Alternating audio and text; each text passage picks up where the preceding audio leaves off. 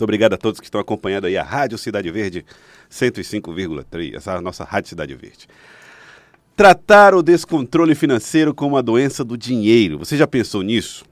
Seria uma doença que gera ansiedade, gastrites, úlceras, dores de cabeça, enxaqueca, Estou descobrindo meus muscular, sintomas agora. né? É. Agora você está associando uma coisa com a associando. outra, né? Dificuldade de concentração, por exemplo, e uma infinidade de outros sintomas. Então, para fazer a prevenção de toda essa carga de sintomas que o descontrole financeiro pode causar, é sem dúvida necessário uma educação financeira que faça as pessoas racionalizarem na hora do consumo. Nosso convidado hoje tem um- uma máxima: se a ansiedade faz o gasto, o sofrimento paga a conta. Estou falando do professor, advogado e especialista em finanças, do Antônio Cláudio. Seja bem-vindo aqui ao nosso Acorda Piauí. Bom dia. Bom dia, eu que agradeço aí a oportunidade de estar aqui. Né? Eu sou um ouvinte diário de vocês. Ah, muito obrigado. E agora estou aqui do outro lado, né? Também participando aqui do programa. Eu que agradeço. Bom, professor Antônio Cláudio, primeiro vamos falar a respeito dessa sensação, né? O din- as as dificuldades financeiras trazem tudo isso mesmo, né? Traz. É, é uma situação interessante, né? Quando eu comecei a trabalhar essa, essa área, eu trabalhava tecnicamente, orientando as pessoas a reduzir gastos e melhorar a quantidade de dinheiro no final do mês para pagar suas contas. Fazendo a planilha. Exatamente, sempre fazendo a planilha. E eu comecei a perceber que eh, precisava fazer uma defesa jurídica. Como a minha área é finanças, eu fui fazer o direito só para juntar as duas coisas. Aí juntei finanças com direito, ficou bacana. E posteriormente, trabalhando, o que, que eu percebi? Que as pessoas, quando recebem uma situação de endividamento mais complicada, elas entram em pânico. Então, você não vai fazer psicologia agora não, né? Eu tô, tô pensando em fazer, Fernando, porque eu tô até estudando algumas coisas na área de psicologia. Porque hoje eu sou mais psicólogo do que técnico nessa área de finanças.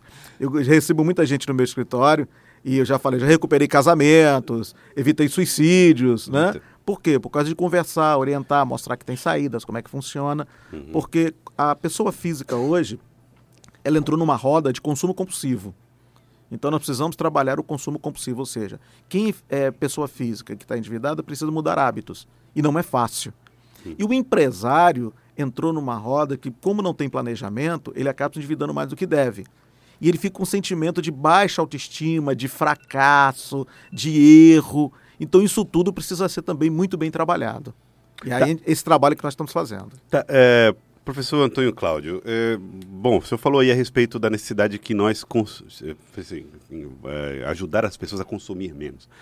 A gente está num, realmente numa, numa coisa de, é, de- A felicidade está ligada àquilo que consumimos, né? É uma coisa muito, muito, muito comum. Inclusive existe uma, uma teoria sociológica que o consumo define a cidadania. Quer dizer, você é cidadão na medida em que que, participa do consumo, né? Então, é, é, isso é, é presente e termina se relacionando com isso que você É. ia falar. Ou seja, se eu tenho, eu sou, né? Basicamente é isso. Exatamente. Agora, é, como fazer para as pessoas se conscientizarem de que ter um patrimônio não significa necessariamente consumir qualquer coisa? Veja, o consumo em si não é o problema. Hoje toda a economia capitalista vive em função do consumo. Se acabar o consumo, acaba inclusive Acaba os a economia. que quer ajudar. Exatamente. O grande problema é o consumo desenfreado, o consumo sem controle, a- o consumo sem planejamento. Eu brinco, eu brinco muito com meus clientes e falo o seguinte: dever não é problema para ninguém. Acho que todo mundo vai dever a vida inteira, especialmente agora que nós temos créditos automatizados, bancos virtualizados, cartões de crédito. Então, dívida vai ter eternamente. O grande problema é quando isso perde o controle. Esse é o problema. Então isso tem que estar sempre sendo gerenciado, tá- tem que estar sempre sendo adequado, está sempre sendo é, é, verificado se aquilo que eu estou fazendo está dentro da minha capacidade efetivamente de pagar. Essa questão de que o consumo traz felicidade, isso é uma grande realidade na sociedade hoje, né? A pessoa quer um carro melhor, quer uma roupa melhor, quer um status social melhor, e isso ela precisa consumir. Agora, eu não posso deixar que isso conduza a minha vida. O cidadão que tem que conduzir o consumo, e não o consumo conduzir o cidadão. Hoje, você tem uma ideia, 64% das famílias brasileiras não conseguem pagar suas contas no final do mês. Então, isso é um dado seríssimo. Nós precisamos adequar isso e melhorar essa situação. 18% das micro e pequenas empresas hoje não conseguem solver as suas contas. Então, nós precisamos adequar essa situação. Então, é, isso precisa ser muito bem trabalhado dentro desses segmentos. A, a dificuldade que o senhor tem, eu queria que o senhor falasse sobre essa dificuldade de fazer com que as pessoas entendam que ela tem que mudar os hábitos, cortar gastos, porque depois que você começa a, a chegar a um certo nível de consumo, também é difícil sair, recuar desse nível de consumo. Como é que o senhor lida com essa situação para fazer com, trazer de volta esses, esses seus clientes, que eu não sei nem se poderia chamar só de cliente, talvez de pacientes, né? É, eu nunca tinha pensado nisso, Fernando. Eu vou colocar isso em prática agora. Como é que o senhor administra esse tipo de situação? Fernando, eu estou fazendo duas coisas é, simultaneamente. Primeiro, é, usando a técnica de gestão de é, financeira, ou seja, planilhar aquilo que tem, seja uma pessoa física jurídica, que eu fazia antes, sem problema, eu tenho que fazer isso, que eu tenho que mostrar os números, se estão evoluindo, se estão evoluindo, se está melhorando, se está piorando. É a primeira regra. Fazendo todo o acompanhamento. Todo o acompanhamento, rigorosamente. Segundo, todas as pessoas dos quais eu atendo têm que conversar uma vez por semana comigo. Eu chamo de conversa de negócios. Uhum. Então, eu, seja o cliente pessoa física, pessoa jurídica, vai no meu escritório pelo menos uma hora por semana e a gente conversa. Como é que tá? Não é, não é, não Melhorou? É, é uma sessão. É uma é. sessão, é. Já que você não conversa consigo mesmo a respeito da sua conta bancária, vai ter que conversar agora com todo Porque tem um detalhe importante nessa história, pois né? Que é a experiência que me passou. Quem tem endividamento complicado, ele não tem com quem conversar. Ele não pode conversar com a esposa, ele não pode conversar com os amigos, Muito ele não pode conversar banco, com a né? família. Hum? Muito menos com o banco. Muito menos com o banco, senão o crédito corta. É. Então, chega lá, as pessoas se abrem e contam coisas que às vezes a gente fica até um pouco comovido com aquilo que ela está vivenciando de maneira assim que está trazendo um trauma tão grande para ela que isso acaba comprometendo outras situações na sua vida. É, não, eu, tive, eu tive um caso que a pessoa não queria ser promovida porque ela estava com medo de ser promovida e nessa promoção ela perdeu uma determinada. É, ela viajava muito, perder a diária, diária que isso comprometeria o financeiro dela. Né? Uhum. Eu tive um empresário que devia muito, achava que era muito incompetente, foram oferecer um negócio para ele, ele tinha experiência naquela área, ele ficou com medo de pegar e também não ter sucesso e acabar se endividando mais. Então, é uma situação que acaba levando as pessoas a se fecharem. Uhum. Então, é, essa conversa. Ele vai trocar a poltrona por um divã. É verdade. Não, e a esposa pergunta: e aí, como é que estão as coisas? Não, tá tudo certo. Tá já tudo tá, você já está no cheque especial faz três dias. Exatamente. Por três dias tá bom demais. Então, então o que, que eu, per...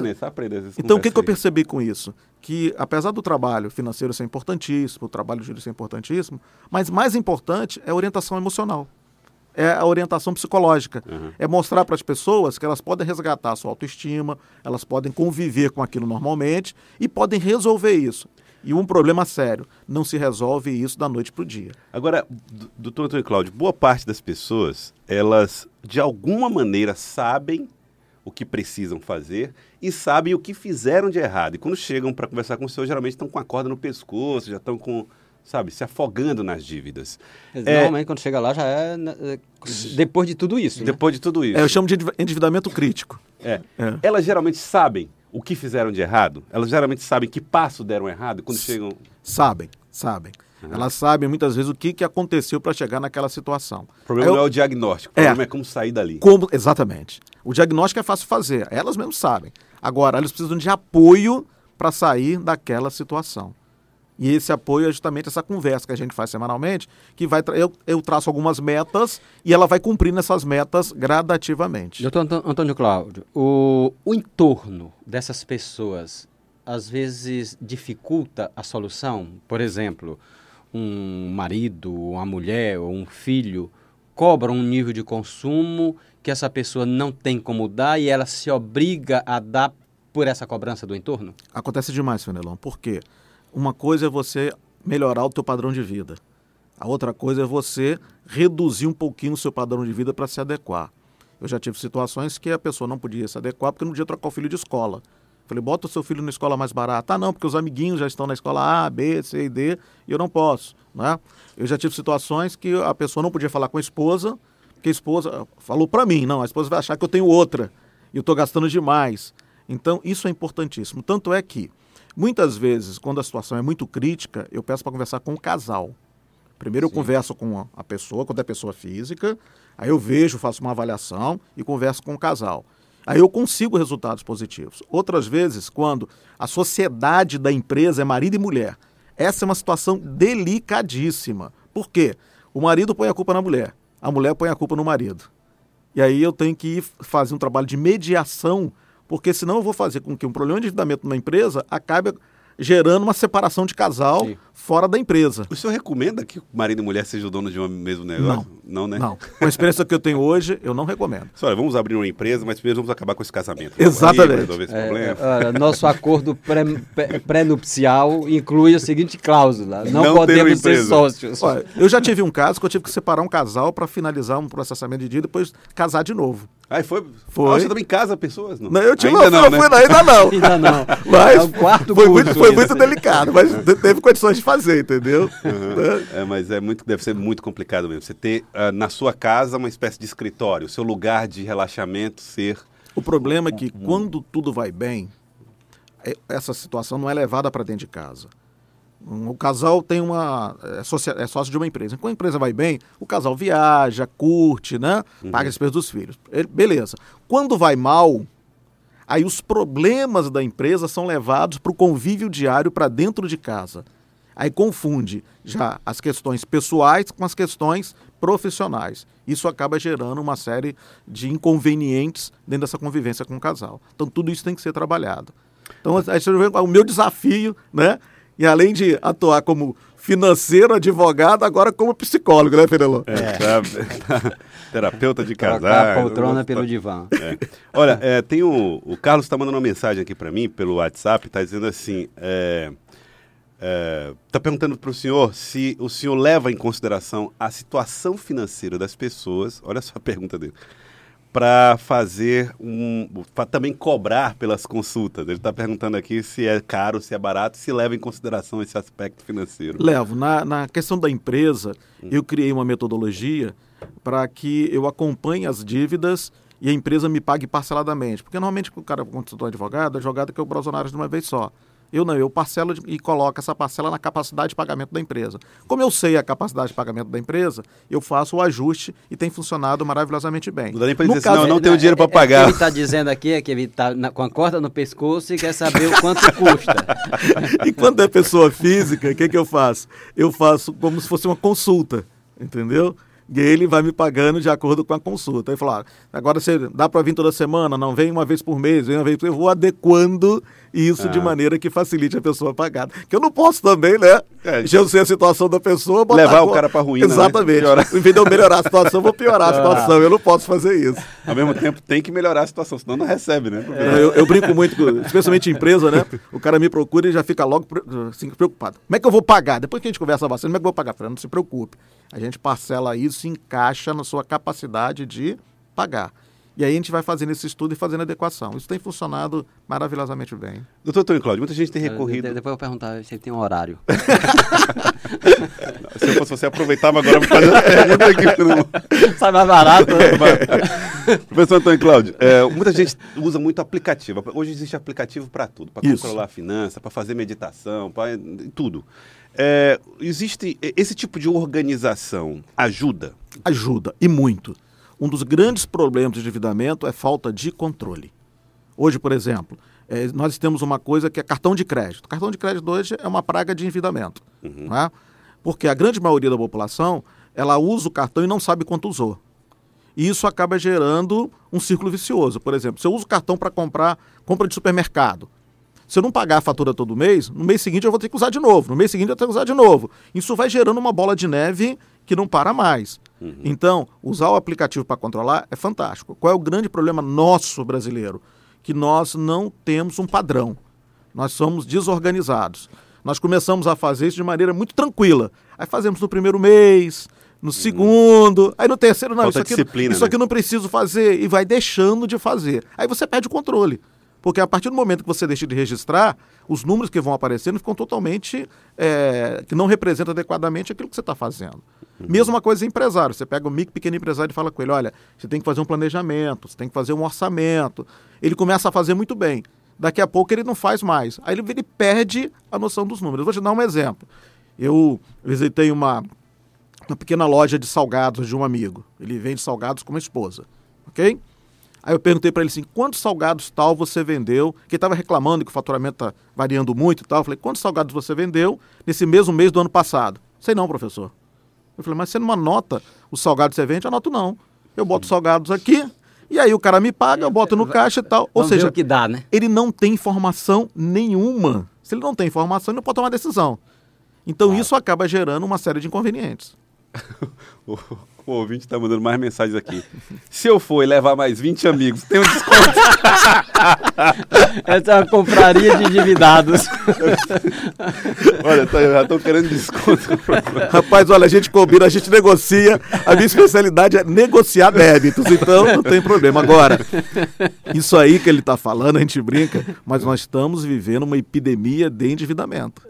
Aham. Então, haja confraria de endividados. Haja, É. exatamente, é haja grupo de endividados. É verdade. E não é bom para ninguém, né? Não é bom para ninguém. Não é bom. Esse, esse cenário de endividamento gera problemas econômicos, né? Num cenário. né? Exatamente. E Em com a economia um, um pouco restritiva, quanto mais se adequar e quanto mais se ajustar, você consegue transitar nessa economia com tranquilidade. Se não fizer isso, você vai acabar gerando uma série de problemas para você e para o seu entorno. A gente vai finalizando, professor Antônio Cláudio, que o tempo eh, passa e passou rápido neste caso. Eh, mas pergunto, se houver um cenário positivo para quem eh, quer, por exemplo, crédito, ou ah, nós- o Brasil do amanhã é um Brasil de juros mais baixos? Não. A, a economia, enquanto não tivermos reformas, né, quando terminar a reforma previdenciária, que a reforma previdenciária hoje, ela é muito voltada mais para o aspecto fiscal do que para o aspecto social. Então isso precisa ser resolvido. E o Brasil como um todo, a gente fala muito do Nordeste, mas eu tive agora no Rio, fiquei impressionado com a decadência do Rio de Janeiro. Então o Brasil como um todo, escolheu a dedo, né? é, Foi para um lugar. Rio de Janeiro. então, o que, que eu vejo? É, o Brasil inteiro ainda é muito dependente de recurso público. Se a gente não tiver investimentos públicos, a economia não vai deslanchar. Não adianta investir só em construção civil, só nisso, aquilo. Então tem que ter a reforma tributária, tem que ter reforma previdenciária, nós temos que melhorar aí a independência do Banco Central para gerenciar melhor a economia. Isso tudo junto vai levar a alguma coisa. O mesmo problema das empresas é o problema do Brasil. Nós não temos um planejamento de longo prazo. Nós começamos numa linha, mudou o político, muda a linha, mudou o político, muda outra linha. Então, enquanto a gente fizer isso, a gente não consegue ser uma grande nação. Eu estava vendo um estudo da ONU para os próximos 20 anos, o Brasil que vai, chegaria no máximo a ser a quinta economia do mundo. Não é? Os Estados Unidos passaria para a terceira, a China passaria para a primeira, a Índia para a segunda, Estados Unidos para a terceira, o quarto eu não me lembro, o quinto seria o Brasil, com, inflação, com um crescimento médio de 1,5% ao ano, que é muito baixo. Nós temos um Brasil com uma perspectiva econômica maravilhosa. Agora, tem que ter gestão. Eu brinco muito, né? É, a gente fica falando de governo federal, governo estadual, mas o Brasil começa no nosso município. Se todo município brasileiro fosse extremamente bem gerenciado, o Estado seria geren- bem gerenciado, os estados bem gerenciados, a União seria bem gerenciada. E aí, dentro desse aspecto, estão as empresas privadas.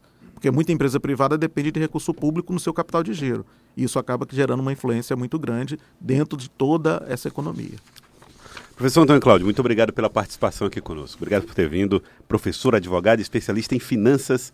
Muito obrigado pela participação. Eu que agradeço, agradeço estar aqui com vocês e continuo sendo um grande ouvinte de vocês no dia a dia.